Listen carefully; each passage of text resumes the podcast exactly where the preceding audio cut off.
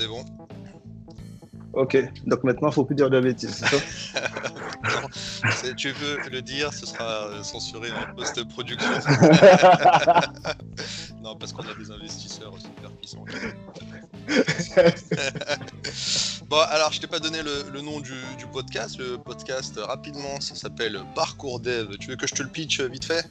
Ouais, vas-y, vas-y. Donc, vas-y, le pitch, c'est euh, en gros pourquoi est-ce qu'on fait ce métier de développeur, quel a été notre parcours pour en arriver là, et euh, qu'est-ce qui nous motive tous les matins à taper des lignes de code sur notre clavier? Donc, le plus simple pour répondre à cette question, c'est de poser les questions directement aux principaux concernés. Donc, euh, moi, je vais aller à la rencontre de, différents développeurs et essayer de voir, essayer de comprendre euh, bah, pourquoi ils ont choisi de faire ce métier-là et qu'est-ce qui les anime encore aujourd'hui.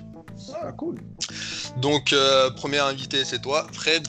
Comment Oh, ça va sérieux Ça va très bien. Ah bah, bah, bah, ça va très très bien. Bah, Super. Donc, Fred Citilia, première question. Euh, quand on te pose la question, qu'est-ce que tu fais dans la vie? Qu'est-ce que tu réponds? Réponse, ça dépend des jours. et les gars, ils me regardent bizarrement. et, en- et ensuite, je dis non, mais je, je suis développeur. Et en fonction de la personne, euh, soit ça s'arrête là, soit ils disent ouais, mais développeur quoi il a... C'est toujours compliqué. Je pense que même mes parents savent pas trop ce que c'est. Ouais, c'est vrai. Ma femme, c'est- clair qu'elle sait pas. Bon, bah, du coup, quand tu, tu... des développeurs te posent la question, qu'est-ce que tu fais? Ah, euh, moi, je dis que je suis un développeur qui travaille autour de la data. D'accord. Ok, donc euh, bah, maintenant ce qu'on va essayer de faire, c'est essayer de comprendre comment est-ce que tu en es euh, arrivé à, à travailler dans la data. Bah, mais on va reprendre au début de l'histoire. Déjà, bah, où est-ce que tu as grandi, Fred? Moi, je viens de la Guadeloupe. De la Guadeloupe, petite île euh, française dans la Caribéenne, euh, entourée de, d'autres îles où on parle d'autres langues que le français. Ça fait un peu le village gaulois, tu vois, dans, dans, pays. et, Euh, euh, et- justement, en Guadeloupe, est-ce que tu avais grandi dans un environnement où euh, la tech était présente? Tu avais dans ton entourage des gens qui étaient déjà proches des nouvelles technologies ou pas du tout? J'avais, un cousin que je voyais une fois tous les cinq ans, que je savais qui était informaticien. Ouais, Euh, sinon, pas du tout, en fait. Sinon, pas du tout. Euh, moi, j'ai surtout été très tôt intrigué par cet appareil qui, euh, où il y a un écran et un clavier où tu sentais qu'on pouvait faire plein de choses. ouais. Mais n'ayant pas de personne vraiment dans mon entourage, euh, j'étais juste intrigué par ça. Je- je- le seul souvenir que j'ai de mon enfance avec un ordinateur qui est quand même très perché, c'est euh, j'étais chez un pote qui lui avait un Atari à l'époque, tu vois, juste pour faire les jeux. jouer, Ouais, euh, ouais, ouais. Et on jouait à cache-cache avec d'autres personnes. Et euh, j'ai trouvé quand même le moyen d'intégrer. Moi, j'ai dit je joue pas, mais j'ai trouvé le moyen d'intégrer l'ordinateur pour pouvoir faire passer des messages à d'autres personnes qui se cachaient. Enfin, le truc qui n'a aucun sens. D'accord, d'accord. Mais en mode t'inquiète. première grande découverte, de- C'est ça, en fait. de hacking. Je me suis dit, ah non, attends, vas-y, l'ordinateur va trouver un moyen de le faire rentrer dans le jeu, mais genre, euh, aucun sens. Avec le recul, je me dis, what? Ok, et, et- et du coup, après, dans, ta formation, euh, toi, t'as fait quoi comme, euh, comme, euh, études Moi, j'ai tout, fait à la fac. euh, jusqu'à la, oui, j'ai tout fait à la fac et j'étais en Guadeloupe jusqu'à la maîtrise, qui est Master 1 maintenant. Ça commence à parler comme un vieux. en, en informatique? En informatique. Moi, de toute façon, j'avais pas beaucoup d'autres choix. Très tôt, ouais, je pense que très tôt, euh, le côté curieux m'a donné envie d'aller creuser plus loin. Et je me suis dit, euh, bon, le lycée, on va le passer euh, chill, tu vois. Et à la fac, de toute façon, je vais faire de l'informatique. Là où j'ai pas eu de chance, c'est que la première année à la fac, ben, c'était NIAS, tu vois. Euh, maths euh, appliquées, enfin bref. Maths informatique appliquée aux sciences. Exactement. Merci. Sauf que la première année, on faisait pas, euh, ou le premier semestre, on n'a pas du tout fait l'informatique, tu vois. On a fait que des maths. Donc, c'est un peu dingue quand t'arrives et que tu dis que t'as pas d'informatique. Mais euh, euh, rapidement, moi, j'ai fait mes trucs. ouais. Quand même, lorsque rentré, là- euh, rentré à la fac, l'idée initiale, c'était vraiment de, de faire l'informatique. Tu savais Ouais. déjà à ce moment-là que tu voulais rentrer dans l'informatique. Clairement.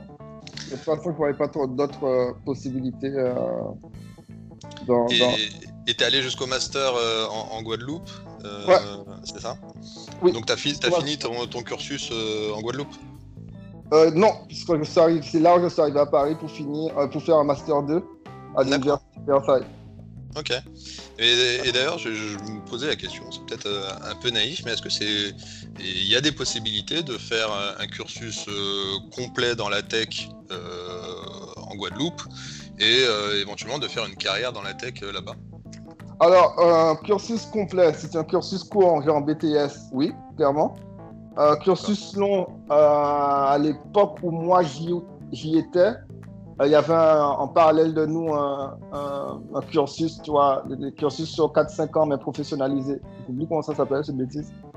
Qui, qui, permettait justement, ben, eux, ils étaient vraiment orientés. Autant nous, on pouvait être open, open à la recherche, bon, c'est la fac, hein. Eux, ils étaient vraiment orientés euh, à la fin. Ils étaient un peu orientés 42 avant l'heure, si tu veux. C'est pas le 42 avant l'heure. Donc, il y avait beaucoup de projets, beaucoup de choses comme ça. Euh, donc oui, en définitive, dès que tu finissais là, tu pouvais, avais les connaissances nécessaires pour pouvoir y aller. Et pour la deuxième partie de ta question, c'est là que ça se fâche. Ah oui euh, Clairement, trouver du taf là-bas, c'est pas gagné en fait. D'accord, donc à un moment donné, lorsqu'on fait des études dans, l'informatique, c'est un peu inévitable de venir en métropole pour pouvoir euh, faire carrière. Un petit peu. Dans, dans, tous les cas, vu le nombre, imagine dans ma promo, il y avait, on était quoi, entre 15 ouais, peut-être une quinzaine, je crois. Tu imagines si chaque année, tu as 15 personnes qui, qui, partent, qui, enfin qui, qui sortent. Donc la première année, tu en as 15, la deuxième année, tu en, as 30 et 45 et on peut continuer. Ça veut dire que tu as 45 personnes qui ont les mêmes diplômes dans une, une île où tu fais le, tour en, moins d'une journée. C'est un peu compliqué, quoi. Il n'y a pas autant de taf que ça. Et j'irais même plus loin, le, taf que tu peux trouver là-bas, très souvent, c'est le, truc qui est déjà encadré, encerclé par, par des compagnies. Et il n'y a pas tant de besoin que ça pour pouvoir faire, euh, pour, enfin, pour devoir embaucher des gens. D'accord. J'ai une amie de ma euh, promo, je crois qu'elle a attendu trois ans avant de trouver un taf dans l'informatique. Ah oui, quand même. Ah, et elle me racontait qu'elle avait envoyé un CV, elle avait envoyé un CV parce qu'elle avait envoyé partout et qu'on l'a rappelé pour lui dire Ah, on a retrouvé votre CV, mais genre deux, trois ans après. ou quelque chose comme ça. Je me rappelle plus les détails, mais faut, faut pas, faut pas te dire voilà, c'est bon, j'ai mon diplôme et j'ai. Autant sur Paris, tu peux faire ça. J'ai mon diplôme et la semaine d'après, tu, tu, tu, tu, trouves un taf. Là-bas, c'est pas, euh, pas du tout aussi ça. D'accord, donc c'est euh, pour beaucoup, c'est un n'y a pas d'autre alternative. Si on veut travailler dans l'informatique, il faut euh, venir travailler en métropole. Pour beaucoup, tu es obligé de bouger. Tu es obligé de bouger, venir en métropole. Euh. Après, parfois, tu tombes sur le, bon gars qui arrive au bon moment et il y a un poste qui est là. Mais après, il faut voir aussi. Ça dépend aussi de l'ambition que tu as, j'ai envie de dire. Si tu as appris euh, des choses en, Scala et en Spark, bon, ça m'étonnerait qu'ils font du Scala et du Spark en Guadeloupe actuellement, enfin, bien qu'on ne sait jamais. Mais tu as, appris du Spark et que tu as envie de l'appliquer c'est pas sûr que je trouve une mission sur Spark. ouais, euh, j'imagine. Tu vois, il n'y a, pas, a pas vraiment de nécessité ni de, d'élan autour de, création de business autour du numérique qui nécessite un cluster euh, Spark pour pouvoir faire du streaming derrière. Donc ça dépend un peu de ton ambition. Si, si c'est OK, je vais faire des. Euh, un business qui va bien marcher en Guadeloupe, par exemple, c'est la création de sites web, l'entretien de sites web, des choses comme ça. Parce que pour, les sites web, ça reste des vitrines. Beaucoup d'antillais, on parle de la Guadeloupe, mais Guadeloupe Martinique, c'est euh, comme on dit, même vite et même bagaille. Hein. Tu as mhm. beaucoup d'antillais qui, qui, qui, commencent à se dire, OK, mais nous, je vais créer aussi mon business en ligne. Donc, toi, il y a nécessité de pouvoir trouver des développeurs qui peuvent faire des choses comme ça. Donc là-dessus, je pense que tu peux trouver du taf plus facilement si tu, tu, euh, tu, travailles sur des systèmes, euh, ben, bon, bon, mon dada c'est le data, donc je vais parler de, la data, mais oui. système de streaming avec du Kafka, avec de la redondance euh, multisecteur. C'est dead. Donc ça dépend de ce que tu as envie de faire derrière en fait. D'accord. Donc si, si, on revient sur, sur ton parcours, donc tu as du coup terminé sur ton master ici à Versailles, c'est ça? Ouais, c'est ça. Et donc après euh, la découverte du monde professionnel, toi, tu as commencé euh, directement dans la data ou tu as commencé par autre chose? Non, pas du tout. Moi, j'ai continué après mon stage de fin de master dans un... J'ai fait mon stage de fin de master dans un labo de recherche à Evry, à l'INT. Et j'ai continué ensuite dans un autre labo à l'INT euh, qui travaillait sur tout ce qui. Ah oui, oh, je vais préciser, avant j'étais quand même dans tout ce qui était cryptographie, cryptographie appliquée. D'accord. Mais c'est par. C'est mon master qui était là-dessus. Ok. Mon master était spécialisé là-dessus, en fait. Et je travaillais du coup dans un labo de recherche qui faisait de la biométrie. Et j'étais là en, tant qu'ingénieur recherche pour les aider à mettre des outils qui leur permettaient de, tester leurs algorithmes euh, multimodalité, enfin de multimodalité pour pouvoir faire d'authentification. Enfin, quand je parle de multimodalité, tu vois, c'est genre je veux mixer mon empreinte digitale et mon iris pour pouvoir augmenter le fait qu'on soit sûr que ce soit moi. Et tu as, des tests à faire autour de ça et des protocoles que tu as besoin de mettre autour de ça. Et, ma mission là, c'était de mettre en place cet outil-là. Et euh, sur le... Donc, ce qui t'a attiré dans un premier temps, c'était le, le, domaine fonctionnel, la cryptographie, ou c'était plus orienté par rapport au techno? Non, plutôt le domaine fonctionnel et surtout le, le côté recherche qui était, qui était fun en fait. Ouais qui était tiens, c'est ça, c'est pas courant comme truc. Et qu'est-ce qu'ils font avec ça? Et, comment tu peux apporter ta pierre à l'édifice? Je pense que c'est ça qui m'a. Alors, c'est quand même assez amusant parce que à, l'origine, pour revenir un peu en Guadeloupe, moi, quand j'étais en Guadeloupe, j'étais plus sur la sécurité, mais genre euh, euh, sécurité réseau, c'est ça qui m'intéressait, tu vois. Essayer de voir comment mettre en place des trucs autour de la sécurité réseau. Le développement ne m'intéressait pas du tout.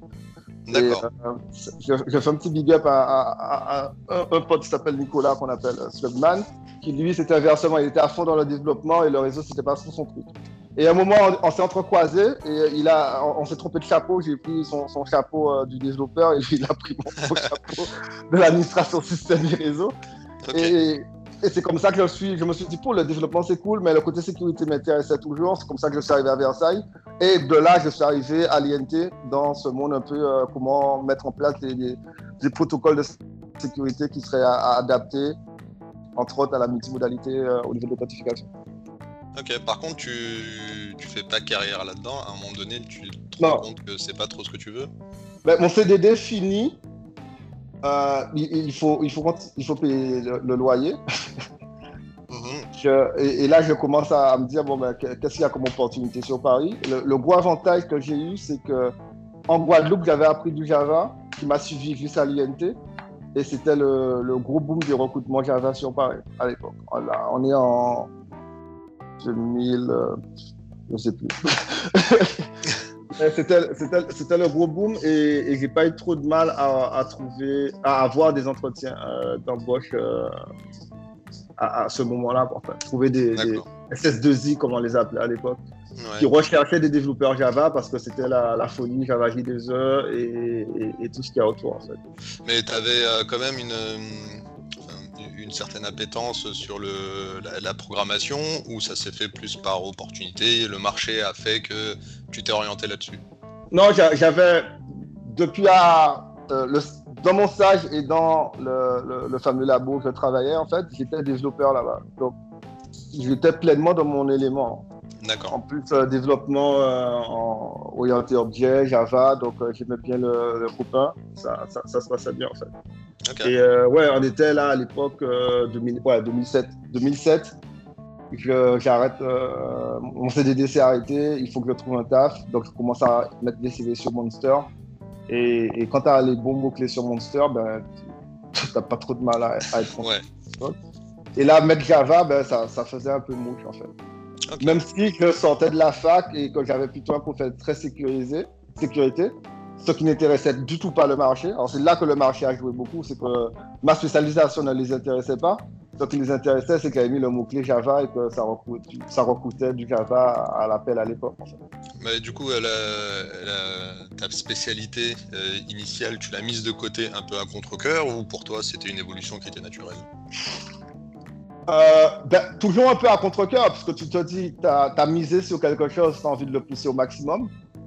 Après, bon tu, bon, tu commences à me connaître un peu, tu sais que je ne suis pas très à me battre contre euh, quand le destin ne veut pas. Moi, je sors sur la vague et j'essaie de voir comment, comment s'adapter au mieux. Et je pense que, enfin, dans, dans toute, euh, toute mon histoire, ça a toujours été le, le, point sur lequel j'ai toujours insisté, en fait. Je vais aller dans une direction, ça va pas dans la direction que je veux. Ben, what else, en fait? D'accord tu vas t'adapter à la situation. Je vais m'adapter à la situation et travailler pour pouvoir faire en sorte de, rentrer dans la nouvelle situation qui arrive. Par exemple, à l'époque où justement j'ai mis mon CV sur Monster, clairement j'avais des bases en Java, mais Java euh, TESE comme ça. Mais euh, j'avais euh, j'avais j'avais toute la partie J2E Enterprise, j'a- j'avais jamais mis la main là-dedans. Et quand j'ai vu que le marché cherchait ça, ben, dès le début, ben, c'est aller à la FNAC euh, avec ta petite carte euh, FNAC euh, de l'époque, chercher le- les deux bouquins qui résument bien ce qu'il y a et tu te formes chez toi à la maison en attendant que les gens t'appellent pour pouvoir faire des entretiens. D'accord. Très tôt, je me suis dit, enfin, je me suis pas dit ça, oh, il suffit de faire ça, tu vois. Mais très tôt, je me suis positionné en tant que, on appelle ça chez moi les débrouillards, tu vois. Et, ok, ça se passe pas comme prévu. Euh, co- comment on peut gérer le truc pour qu'on puisse rebondir? Parce que personne ne va le faire à ma place. Donc, ouais, en plus, j'ai- retrouvé encore des, des bouquins, je faisais le tri euh, cet été, des bouquins que j'avais achetés à l'époque, tu vois, j'avais acheté euh, les Aurélie, là, où j'avais euh, peaufiné des choses pour pouvoir être, euh, comprendre déjà la différence qu'il y avait et être prêt pour les entretiens quand on me posait des questions de base, au moins. Mais tu, tu- ça, ça veut dire que la... ta boîte te formait pas spécialement? Toi, c'est beaucoup de- Ouais. d'auto-formation? À, à l'époque, je sortais du- de mon CDD dont je te parlais. D'accord. C'était un laboratoire, donc euh, formation continue dans les labos. Bon, enfin, c'était pas forcément d'actualité, quoi. Et, euh, et, et je rentrais sur le vrai marché euh, dit industriel de, de, Paris. Donc là, là à ce moment-là, tu n'as pas trop le choix. Soit tu essaies de te positionner en disant que c'est faire ça et euh, je cherche une boîte qui me forme, Ouais. soit tu fais la carte du jeune cap dynamique où j'ai fait ça, j'ai fait ça, j'ai commencé à me former là-dessus et euh, je suis open pour pouvoir aller à fond pour, pour la suite. Et j'ai plutôt joué cette carte-là en fait. Ok.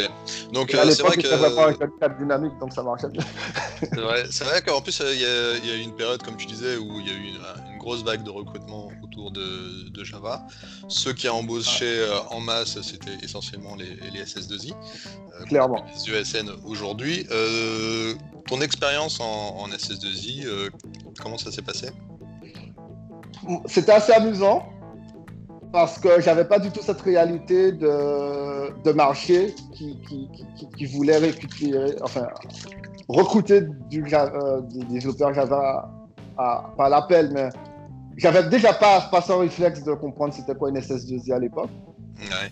Pour, pour moi, tu travaillais pour une boîte qui avait un, un département de développement. Moi, j'étais complètement naïf là-dessus. J'ai découvert tout sur le tas. Et, je- et quand j'avais première personne qui te répond sur Monster, pour toi, les, les yeux s'ouvrent. Tu fais Ah, il y a quelqu'un qui est intéressé pour moi. Et quand tu commences à en avoir 3-4, tu te dis Ah, ben, il y en a beaucoup, hein, mais je, je- je- ils ont mal lu mon CV ou qu'est-ce qui se passe, quoi. Et c'est là que tu comprends ensuite qu'il y avait. Surtout en plus, il n'y avait pas. J'avais pas de communauté, je connaissais personne de la communauté, j'avais pas de potes avec qui discuter pour dire euh, voilà, je suis en train de faire ça, qu'est-ce que tu connais de cette boîte-là ou pas. J'étais vraiment tout seul à, essayer de comprendre qu'est-ce qui se passait et à essayer de me positionner sur un, un marché que je comprenais pas du tout. D'accord. Il n'y avait pas encore toutes les communautés qui existent aujourd'hui, Meetup n'exist- n'existait pas. enfin voilà, il n'y avait, pas- avait tous ces trucs-là à l'époque, ou j'étais pas au courant, ou euh, les clubs, j'ai connu les clubs très très tard. Donc euh, il n'y avait pas tout- tout- toute cette mouvance en fait. C'est une grosse anecdote là-dessus. en fait. Ouais. Et, et du coup, Donc moi, j'ai commencé à faire des entretiens euh, un après l'autre et utiliser euh, les premiers entretiens pour améliorer les seconds, le, le second, le deuxième pour améliorer le troisième et Ouais. essayer de voir comment, co- comment les, gens, les, les gens se positionnaient, poser les bons mots-clés en essayant de balancer le maximum, enfin balancer, essayer de, en essayant de positionner en avantage une background euh, côté sécurité et recherche qui n'intéressait personne. ouais. Mais voilà, et jouer le- la, la- la carte, euh, moi je suis chaud les gars, qu'est-ce qu'il y a à faire, on y va. Et, et- et du coup, à ce moment-là, quand tu fais ce, ce- ce métier, quand tu décroches tes premières euh, missions, euh, au moment où, où tu commences à, à coder, là, tu te dis vraiment, c'est bon, là, je suis à ma place, c'est le, le- comme ça que j'imaginais mon métier et, euh, et je me sens épanoui. Ou il y a quand même des phases de questionnement où tu sens qu'il faut euh, passer vers autre chose. Alors à l'époque, je rentre dans. Alors c'est assez amusant, je rentre dans une SS2I mais qui avait un, département éditeur aussi. Et moi je rentre dans la partie éditeur où on faisait, en- enfin, on faisait des applications web mais à partir d'un outil interne qui derrière utilisait la J2E. Et du coup on faisait de la personnalisation de, de besoins métiers, des choses comme ça. Et moi, j'arrive là, du coup, je rentre sur l'outil et je me forme à l'outil. Donc, dès que je rentre, je suis en mode formation. D'accord. Donc mes premières semaines, c'était la formation sur le fameux outil qui est développé en interne pour pouvoir ensuite l'utiliser pour pouvoir développer des applications pour d'autres euh, pour d'autres clients. Donc mon, mon premier, la première chose que moi j'apprends, c'est, l'outil en fait. Donc on est sur du framework propriétaire là? On est sur du framework propriétaire basé sur basé sur des technos open source à l'époque. Ok. Donc, gros, ça crachait un gros WAR, enfin, un gros WAR. Ça crachait un WAR avec euh, des JSP pour le front et, euh, et du Java J2E pour le back avec des, des, des choses qui sont linkées automatiquement pour toi sur certaines choses. En gros, on avait une belle interface où tu pouvais spécifier pas mal de choses. Tout est, euh, tout est formulaire pour dire ensuite euh, sur cette page-là, tu vas remplir en ça, ça, ça. À l'époque, c'était vraiment avancé parce que tu faisais ça en drag and drop et il y a ça. Des workflows, tu les reproduisais, mais très, très rapidement. Parce que c'était à l'époque, c'était la grosse époque de la dématérialisation Oui. euh, de, de, de- de- de données et euh, faire rentrer le fonctionnel très tôt dans la dématérialisation et non pas avoir des specs et essayer de le, le traduire et il ne comprend rien de ce qui se passe. Donc très très tôt on le faisait et on était déjà agile sans que je me rende compte parce qu'on jouait beaucoup sur les fameuses itérations rapidement Ok. avec, avec, la, avec, avec le, le- le client pour pouvoir vérifier rapidement, très très rapidement pour avoir un, un POC, mais, mais certaines fois c'était en, une heure et demie. Le process on l'a, on reproduit le process texto et on avait un POC qui fonctionnait sur un Tomcat quoi. Donc euh, et donc du coup cette expérience euh, dure un, un certain nombre d'années. À quel moment tu commences à, à rentrer dans la vague de la data? Euh, c'est même pas à ce moment-là que je rentre dans la data. Je suis resté là 6 ans. Alors, on va faire court. Je suis resté là 6 ans. Je suis passé du développeur, c'est euh, junior qui arrive au gars qui va former d'autres personnes sur l'outil. Comme j'aime dire, mon, mon siège a commencé à prendre la forme de mes fesses, il était bien installé, tu vois. Oui. Et, et Ça ça qui avait un confort. ah oui, clairement, clairement, clairement. J'étais bien, mes collègues, c'était cool, tout allait bien. Et ce qui a vraiment, euh, on va dire, on va le dire, hein, foutu la merde, c'est la première édition de DevOps. D'accord. Clairement, c'est c'est à cause de, de, de Nico Martignol et de ses copains. Pourquoi? Parce que j'étais là, il y, a, il y a première édition de DevOps qui arrive, les jugs, je ne sais pas c'est quoi, parce que même mes collègues n'y allaient pas. Il y a quelqu'un du CE qui, dit, qui envoie un mail pour dire il y a la possibilité pour certains employés d'aller à DevOps. C'est une super conférence. C'est la première édition, ça va être top. On a vu avec la direction, je crois que c'était sur trois jours, ils nous demandaient juste de poser un RTT, de faire deux articles sur le web. Si on, Ouais. euh, ah oui, un article sur le web si on voulait y aller. Je me suis dit, what? Une conférence et en plus, il faut que je passe un RTT. Tu vois, le gars qui a rien compris à la vie. Non, non, hors de question. Et la plupart des collègues disaient la même chose. Ok. Et on avait une sorte de dîner pour pouvoir fêter, je ne sais plus quel anniversaire de la boîte. Et là, le gars, il, il était là, il prend le micro, il explique un peu mieux la chose. Et je me dis, non, mais ça peut être intéressant. C'est vrai que déjà, le côté communautaire, je ne la connaissais pas du tout. Allons découvrir ça. Et je suis arrivé là. Je pense que ça a été la- ma, ma première claque en tant que développeur. Je me suis dit, wow, c'est- il, y a tellement de choses que je ne connais pas, que je ne savais pas que ça existait.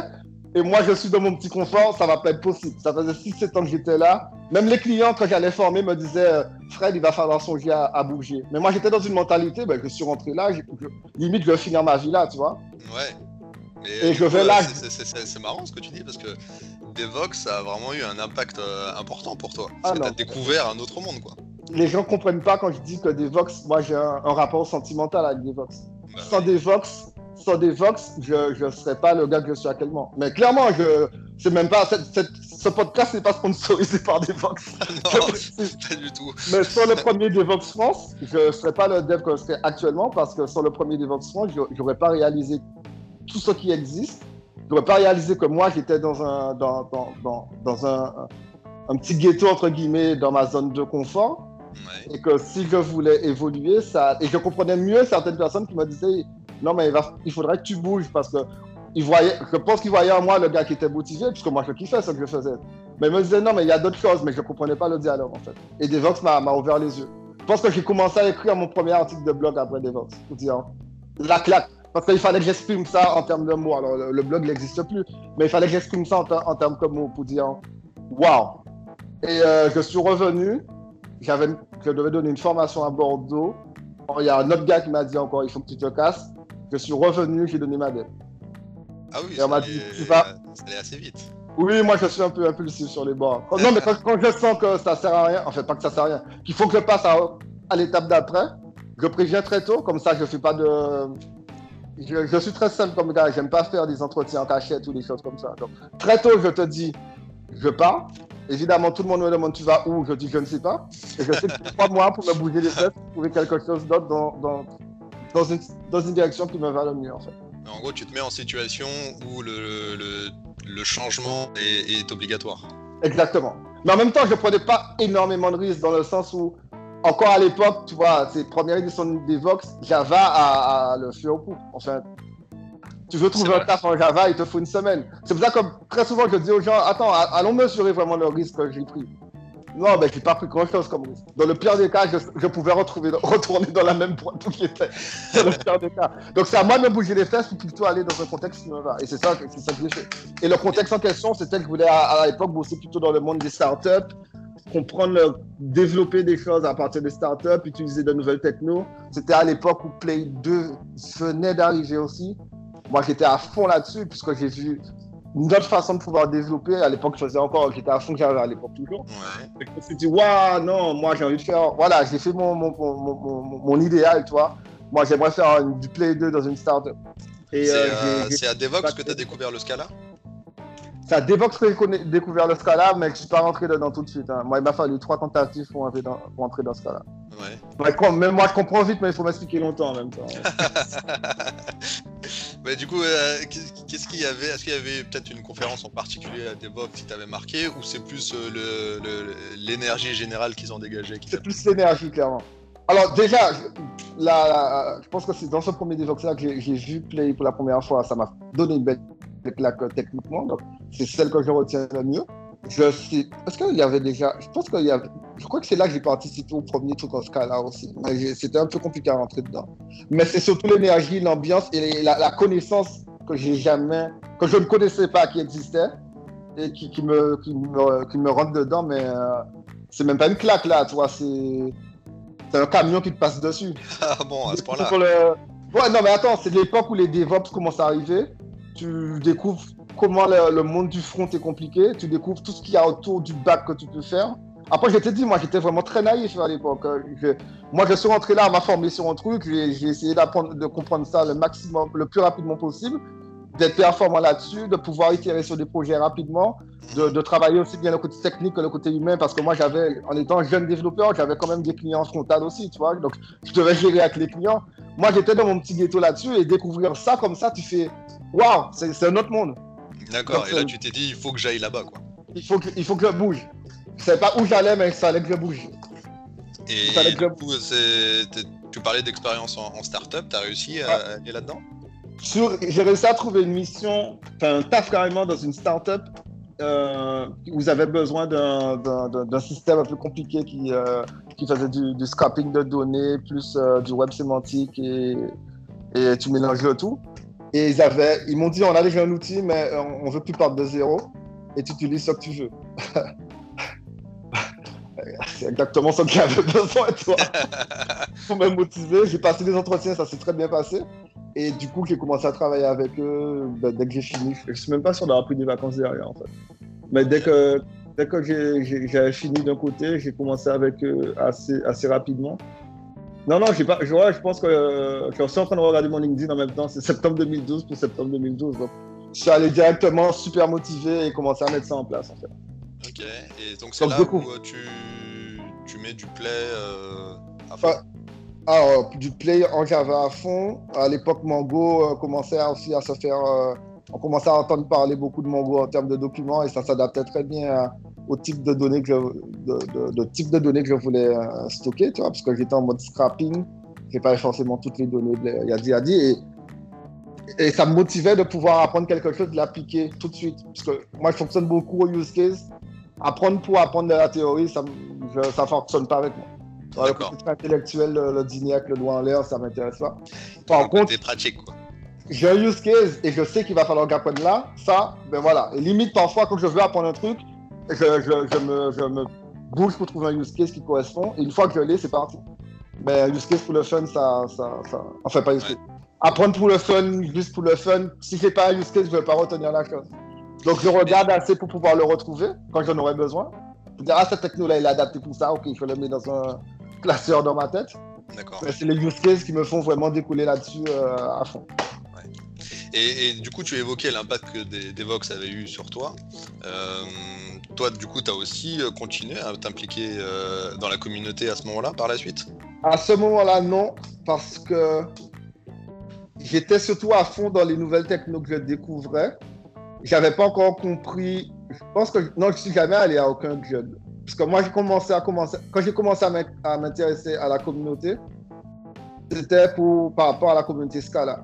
Parce que pour, pour faire encore, j'ai fait un an peut-être, non, euh, oui, euh, euh, sept mois, cinq, six mois dans la startup où j'étais. Et ensuite, on m'a proposé d'être CTO d'une startup qui commençait de zéro. Et évidemment, ben, en termes de stack, j'étais toujours parti sur du Play. Et c'est là que j'ai fait le switch vers Scala. D'accord. Et c'est là que j'ai commencé à m'intéresser du coup à la communauté Scala. Parce que après avoir testé trois portes, j'ai trouvé une porte où j'étais, où là ça commençait à bien rentrer. Toujours par Play, hein. moi suis la génération Play Scala en fait. Oui. Et j'ai commencé du coup à, à, à regarder le Paris Scala User Group, à y aller régulièrement pour rencontrer du monde, pour pouvoir poser des questions. Et c'est là que la partie communauté m'a, m'a, vraiment. Enfin, je suis rentré vraiment dans cette partie communauté. Bah, du coup, on va, on va, parler un peu de ton expérience de, de, speaker, puisque tu as, as, eu l'occasion de donner euh, plusieurs talks. Et, euh, ton premier talk, tu t'en rappelles, c'était quand? Waouh euh... Aucune idée. je sais même pas c'était sur quoi. Ça doit être... Je pense que ça, ça, doit être, ça doit être un DevOps à tous les coups. Ouais. Ah, c'est pas sur AK persistance ou une bêtise du genre. Mais d'ailleurs, vu que tu as donné, as donné un ou deux talks à Devox, peut-être même un peu plus oh, je... À Devox, je pense que je lui ai donné trois, trois talks à minima et un workshop ou deux. J'ai cap assistance, j'ai du Kafka, j'ai du. Ah oui, j'ai un truc fun avec euh, machine learning et, euh, et, musique. Ça fait au moins ouais. ces trois-là. Et j'ai fait au moins un workshop AK, un workshop Scala et un workshop euh, Clojure qui était, qui était épique. Donc ouais, j'ai dû faire au moins 6, 7, 7 trucs à Devox, je pense, euh, au cours, entre, enfin, entre quand j'ai commencé et maintenant. Mais ça t'a fait quoi d'être euh, accepté la première fois dans la conférence oh, ben, la première qui, fois, qui, a changé quelque chose pour toi quand même? La, ben, Voilà, justement, la première fois, tu t'as pas les larmes à l'œil, mais tu fais ouais.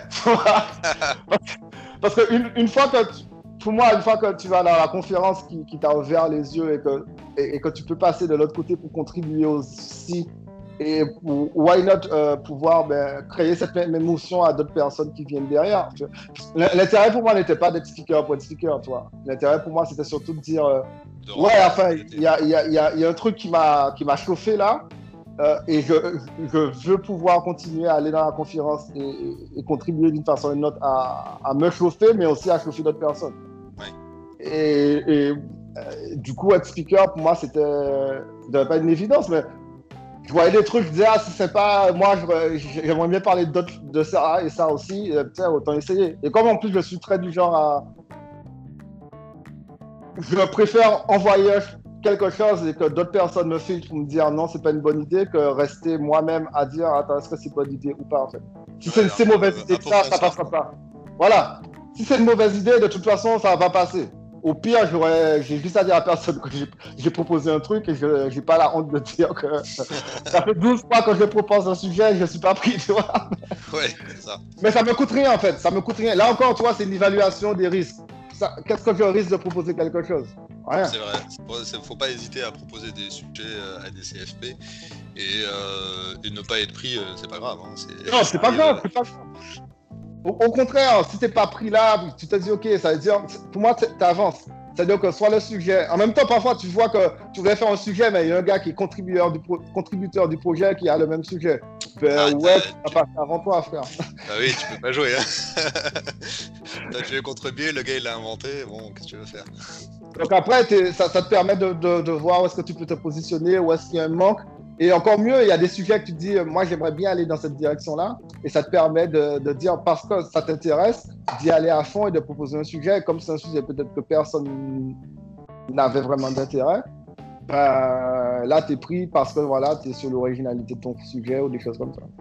Et d'ailleurs, pour la préparation de tes différents talks, comment est-ce que tu, te prépares euh, Est-ce que tu fais euh, beaucoup de, répétitions ou tu es plus dans euh, j'ai une trame globale et puis je me jette et j'improvise Je suis plutôt sur la trame globale. J'essaie de, j'essaie de switcher. Avant, j'étais très sur une. tu vois, le gars qui a beaucoup de feu, je mets une trame globale et il y a une moitié du talk, en tout cas dans le discours qui, qui est en freestyle. Là, j'essaie d'être beaucoup plus fin dans, mes, euh, dans, ma trame, dans ma trame, en fait. J'essaie de beaucoup plus scripter ce que je fais. Je fais pas de mot à mot, c'est clair. Mais là où j'aurais mis des bullet points avec un, deux, trois mots, là, je vais, je vais te mettre des phrases incontournables et travailler mieux les phrases qui te permettent de faire les transitions. Après, je les regarde ou pas pendant le talk, c'est notre question. Mais... tu fais quand même quelques, quelques répétitions euh, avant ou euh? ça m'est arrivé pouvoir faire, d'avoir l'opportunité de faire des répétitions devant des gens. Donc ça, ça aide pas mal. Ouais. Est-ce que chez toi... Euh, Mais oui, après à la maison... Tu te retrouves à, parler seul euh, devant un auditoire fictif euh. Non, je vais le travailler. Alors, ça, c'est un, truc qu'il faudrait que je fasse, en fait, le faire seul à la maison. Mon problème, c'est qu'à la maison, surtout à cette époque-là, moi, j'avais ma première fille qui, qui allait naître, quoi. Ben, en gros, t'as pas une grande pièce et tu déranges tout le monde à, répéter ton truc. Donc à ce moment-là, j'étais plutôt focus sur, euh, je prends mes slides, je mets les, les, points qui m'intéressent et je travaille dans ma tête. Et limite, j'essaie de le dire peut-être à petite voix et je vois si ça passe, si ça passe pas, essayer de, le répéter. Mais il y a aucune, la probabilité que la même phrase que j'ai faite là, que je la reproduise en live, euh, soit la même et, et faible en fait. Surtout que bon, t'as as notre stress. Euh, enfin, moi j'aime bien faire des blagues et tout sur scène. Les gens pensent que je suis décontracté et cool et que ça passe crème. Je suis en stress global. Non, mais c'est vrai, c'est vrai que moi j'ai vu, euh, vu certaines tes talks, t'as l'air très à l'aise euh, sur scène. Mais... Ouais, bah c'est une vitrine, mon pote. Hein.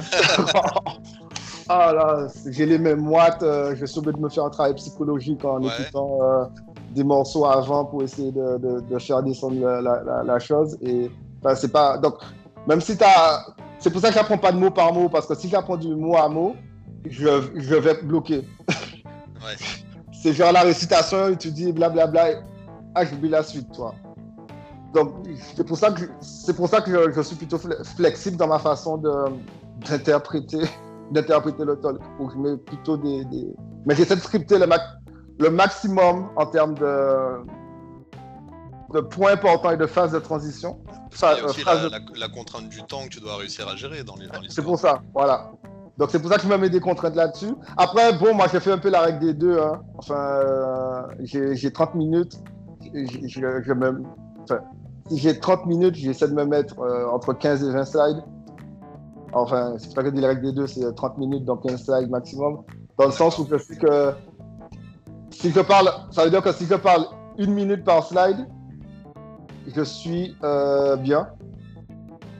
Si je parle plus d'une minute pour pouvoir expliquer quelque... enfin, enfin, entre 15 et 20 slides, ah, il faut faire un podium en quoi derrière, mais je sais à peu près combien de temps il faut que je reste sur certaines slides. Et si j'ai des grosses slides, je sais que celle-là, va prendre plus de temps. Donc j'essaie de gérer comme ça. Donc quand je travaille à la maison, évidemment, je travaille avec le chrono pour voir si je suis dans, le, dans, dans, dans, les trous. Et je sais aussi dans mon discours où est-ce que je peux accélérer et passer vite ou pas. En fait. Parce que ça dépend aussi beaucoup de la réaction de la salle, en fait. Quand tu... Parfois, les, gens pensent que quand on pose des questions au début, c'est juste pour le fun, pour pouvoir euh, créer un contact, pour dire euh, combien de personnes ont déjà entendu parler de ça ou ça. Non, très souvent, c'est surtout pour adapter le, discours. Ouais, tu prends la température, en fait. Voilà, sur cette partie-là, il va falloir insister. Sur celle-là, ça va pas. Si j'insiste là, je ne vois pas le temps d'insister là, tu vois. Donc c'est ça qui est un peu, un peu compliqué. Mais après, enfin, sur les talks, on peut parler des heures. Hein. Moi, j'ai un peu. Euh, ça, enfin, je peux parler des heures sur des talks parce que pour moi, entre pourquoi tu fais un talk, comment tu le, comment tu le balances au CFP et, euh, et comment tu le présentes, prépare, moi je peux parler trois heures autour de ça, toi. en plus, c'est un sujet intéressant parce que c'est. Ouais, ouais, clairement. je faire un talk là-dessus en fait. Ouais, carrément. J'ai un pote, j'ai Valentin. salut Valentin. Valentin Casas qui avait fait un, un super talk dans une. J'ai oublié quelle conf où il parlait justement de, de ce qu'il y a derrière, le talk. Pour, aller faire des talks, et c'est pas compliqué en fait. Et j'ai envie de prendre faire un talk complémentaire à ça pour euh, prendre des points qu'il n'a pas forcément impliqué, expliqués et faire un link là-dessus pour essayer de donner un peu de contenu aux, ben, à des jeunes que je rencontre et qui me disent j'aimerais bien faire des talks mais c'est compliqué ou j'ose pas ou des choses comme ça.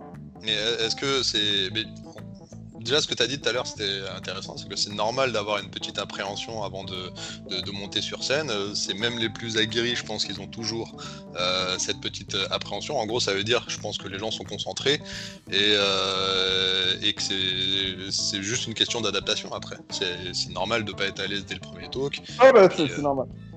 Il faut pas se leurrer. On te dit d'aller parler à des gens que, tu, qui te voient et parfois que tu vois pas à cause de la lumière tu vois pas leur mimique, comment ils réagissent. Enfin, tu peux pas, tu peux pas apprendre ça bien. En t'as pas de formation d'acteur ou de choses comme ça. Tu, tu peux pas être à l'aise à dire, ben oui, je vais me mettre là. Euh, il y a euh, entre 30 et 150 euh, personnes qui vont me regarder. Ah, c'est filmé en plus, donc ça va passer sur YouTube. Et si je raconte une bêtise, ben, ça va tourner sur YouTube jusqu'à la fin de ma vie. En fait, tu peux pas être à l'aise avec ça. Mais d'ailleurs, toi, vu qu'il y a des talks qui sont filmés, est-ce que toi, tu les regardes après Tu regardes tes prestations? C'est impossible pour moi. Non, t'arrives pas?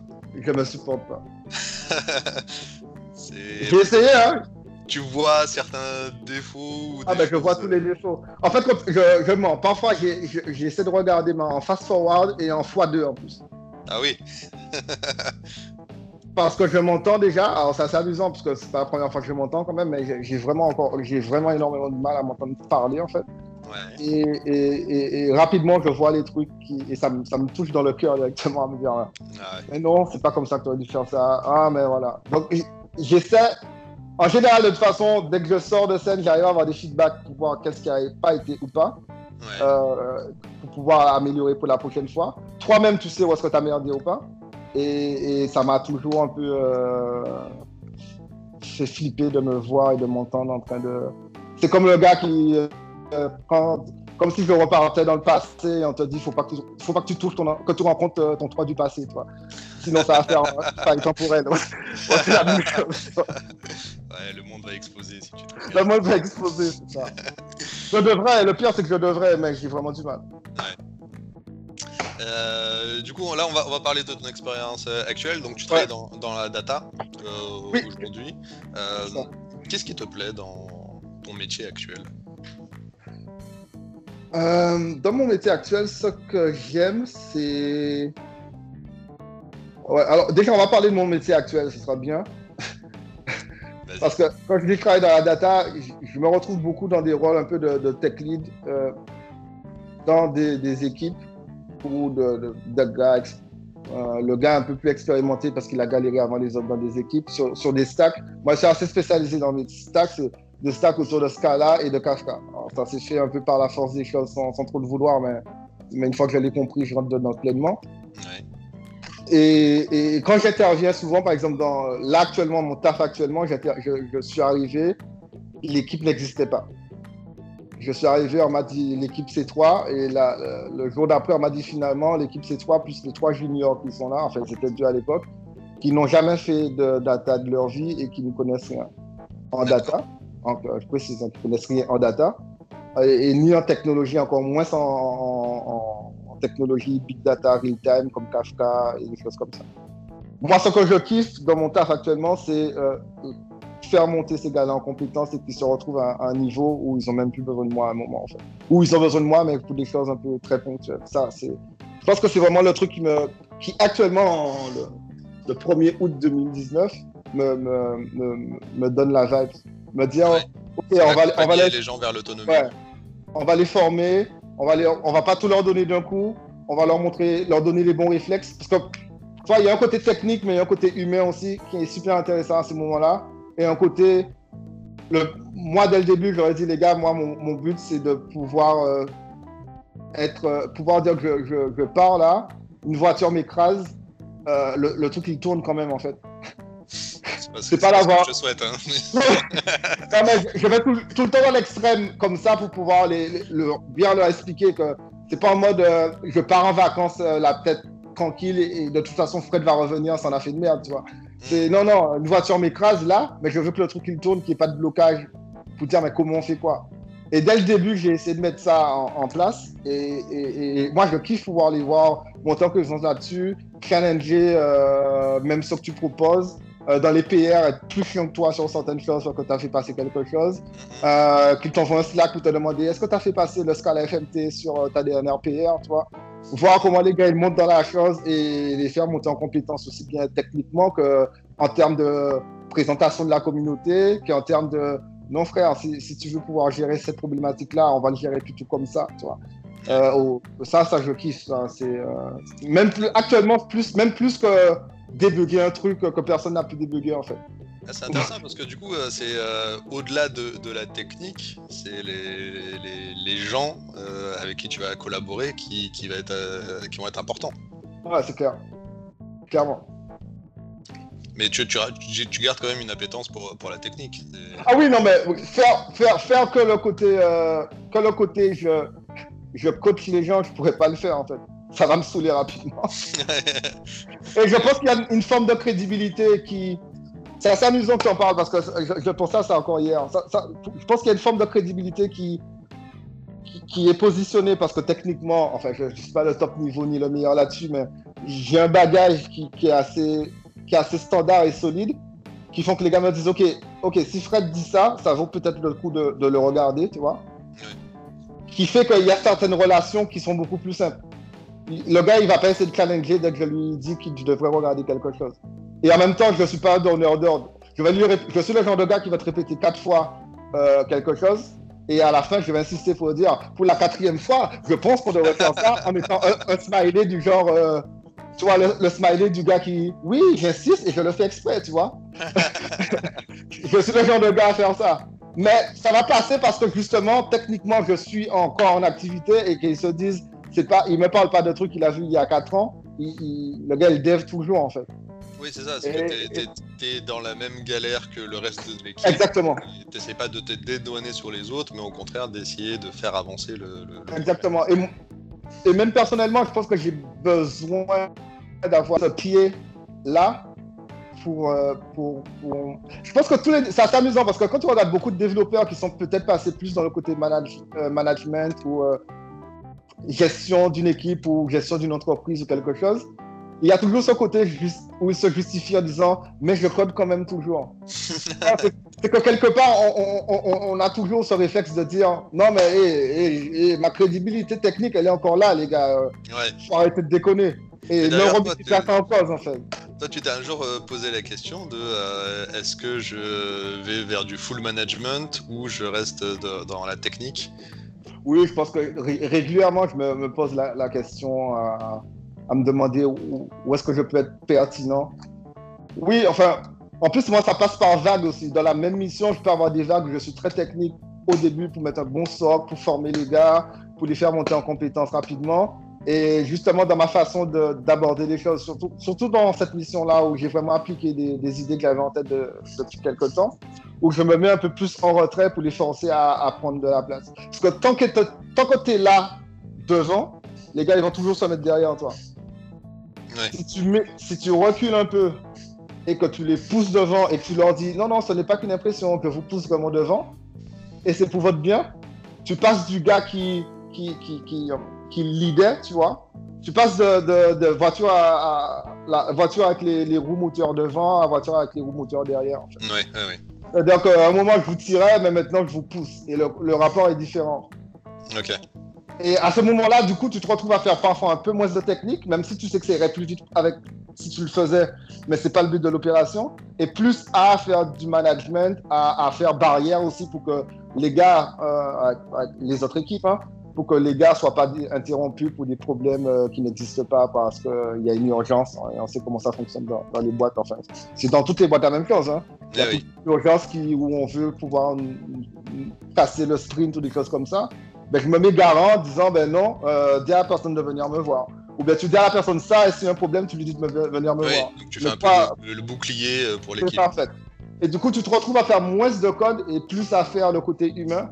Mais, euh, mais tu fais quand même du code parce qu'il y a certaines parties où ils auront besoin de toi ou certaines reviews, tu dis t'as fait ça comme ça. Euh, maintenant on va le faire ensemble pour le refactoring et tu fais plus de paires, plus de choses comme ça. Donc ce, ce rôle de, de, balancier entre technique et, euh, et manager, euh, arrives, tu l'as accepté oui, oui, ben, ça fait partie du jeu au bout d'un moment. Enfin, moi, ça fait partie de mon jeu au bout d'un moment et je, je, je l'accepte bien. Et, et, quand ça me, me va pas, ben, je, je fais un peu plus de technique. C'est pas plus compliqué que ça. Ok. Après, intéressant. Après, c'est. C'est aussi lié à mon caractère, tu vois. Je, euh, je, je, peux pas dire tout le monde doit faire comme ça parce que ça a marché cette fois-ci et euh, avec moi. Dans ce contexte-là, ça a bien fonctionné. Mais c'est beaucoup lié à mon caractère aussi. Parce que il te faut il te faut un peu d'empathie pour pouvoir comprendre comment les gens fonctionnent, pour pouvoir justement ensuite les pousser correctement. Parce que ça sert à rien de les pousser euh, en mode euh, je pousse par défaut. Exactement, ouais. C'est un push euh, force euh, comme, comme sur Git, tu vois. Euh, ça passe, les gars, allez-y. Pour pouvoir faire ça correctement, jouer le balancier, alors c'est beaucoup plus fatigant et beaucoup plus usant, mais je trouve que le résultat est beaucoup plus qualitatif derrière. C'est vrai, c'est vrai, mais c'est. Et comme on dit, le logiciel, c'est des, des, des, gens d'abord, et ensuite, c'est le code. Et tout le monde ne réagit pas de la même façon à des problématiques. On peut pas forcer les gens à réagir euh, comme soi. Il faut accepter que les réactions des gens soient différentes. Après, après j'adapte, euh, moi, les gars parfois se moquent de moi en disant euh, je me mets en mode papa, tu vois. Euh, non, là, les gars, vous avez déconné. Non, on en avait parlé, vous avez perdu du temps là-dessus, blabla. Maintenant, on va voir comment faire en sorte que ça ne se reproduise plus. Et euh, analyser la chose, voir comment ça se reproduise plus. Donc là, à ce moment-là, tu vois, je suis vraiment le manager à fond. Et ensuite, une fois que c'est passé, ben, on, on, va rajouter plus de code parce qu'il faut faire avancer les tickets Jira qui sont là. Quoi. Ok. Euh, rapidement, sur le, le, matériel que tu utilises, euh, tu travailles avec, avec, quel matériel? Moi, MacBook Pro, IntelliJ. Et, euh, et alors, actuellement, actuellement, je travaille en partie en remote et en partie chez moi. L'avantage, c'est que chez moi, j'ai pu me mettre un, un, bon standing desk, donc un bureau qui monte et descend, ouais. avec un bon écran euh, 32 pouces, si je dis pas de bêtises. T'as un coin, un bureau dédié? Ouais, j'ai un bureau dédié pour ça. Un... Sur mon bureau, tu as deux gros parleurs qui n'ont rien à voir avec l'informatique, mais au milieu, tu as, as, un écran 32 pouces et tu as mon bureau qui monte et qui descend, et, et mon MacBook Pro et IntelliJ. Et voilà. Et derrière, est-ce que tu travailles euh, en musique? Ça dépend de ce que je fais. Clairement, et la musique aussi dépend de ce que je fais. Ouais, ah, en fonction de la tâche, ouais. tu vas choisir la musique ouais. adaptée. Après, tu me connais maintenant, moi et la musique, c'est une histoire d'amour euh, assez euh, passionnelle, tu vois. Donc, donc la, la, musique et moi, c'est très, très particulier. Donc oui, mais en fonction des tâches. Une, une tâche chiante, je vais, prendre, je vais faire monter mon bureau et je, je, me, faire, je vais me mettre à, à danser en la faisant, tu vois. D'accord, une tâche chiante, euh, tu la fais en dansant. Ouais. Ah, oui, ben euh, autant trouver un peu d'amusement dans la chose, tu vois. D'accord. Très souvent, les trucs chiants, c'est pas les trucs les plus intellectuels en plus, donc. Euh, ah oui, d'accord, tu veux dire euh, un peu rébarbatif, quoi. Qui oui, voilà, tu vois, quand je dois remplir un CRA ou un truc comme ça, ou je dois remplir un rapport de je sais pas quoi, bon, je vais mettre du dancehall derrière mon dos, ouais, okay. et crier pull-up, euh, de définir le paragraphe, tu vois. Par contre, si j'ai besoin de focus, euh, ça sera de la musique sans parole instrumentale et plutôt euh, beat, euh, beat euh, mi-chemin, jazzy, euh, hip-hop, tu vois, avec un peu d'électro, ouais, je, je serais plus dans, ce genre de truc-là, s'il si, si, faut que je focus. Surtout pas de parole et pas forcément beaucoup, beaucoup, beaucoup d'instruments. Donc ça dépend vraiment de ce que j'ai à faire ou pas. Tu as quoi comme casque? Euh, ah, très, très, très, très, très bonne question. J'utilise principalement un, un Jabra. C'est celui que j'utilise actuellement, en fait. Hein. Ok. Euh, pour, pour, te parler. C'est un, c'est un truc Bluetooth euh, sans fil, là. C'est un Jabra Elite, si je ne pas de bêtises. Ça existe, ça, Jabra Elite? Okay. Oui, Jabra Elite 65T. Parce que, il, il est petit, il, la batterie dure bien, le son est pas mal et dès que le avec de la musique, j'entends pas les gens autour de moi. Ouais, Alors, je crois évidemment que je fais pas de haut-parleur parce que j'ai mon, mes monitoring, ça me suffit. Mais ouais. au taf avec ça, et ça me permet de faire l'école en même temps. Ça, ça se branche surtout aux mes appareils, téléphone, euh, portable, tablette. Et, c'est un vraiment bon rapport qualité-prix. Parce que ça, c'est aussi un, des gros problèmes que nous, on doit gérer en tant que développeur, c'est euh, de l'open space et ah. euh, les conséquences de l'open space avec le bruit qu'il peut y avoir. C'est clair. Le, casque, c'est euh, limite devenu obligatoire.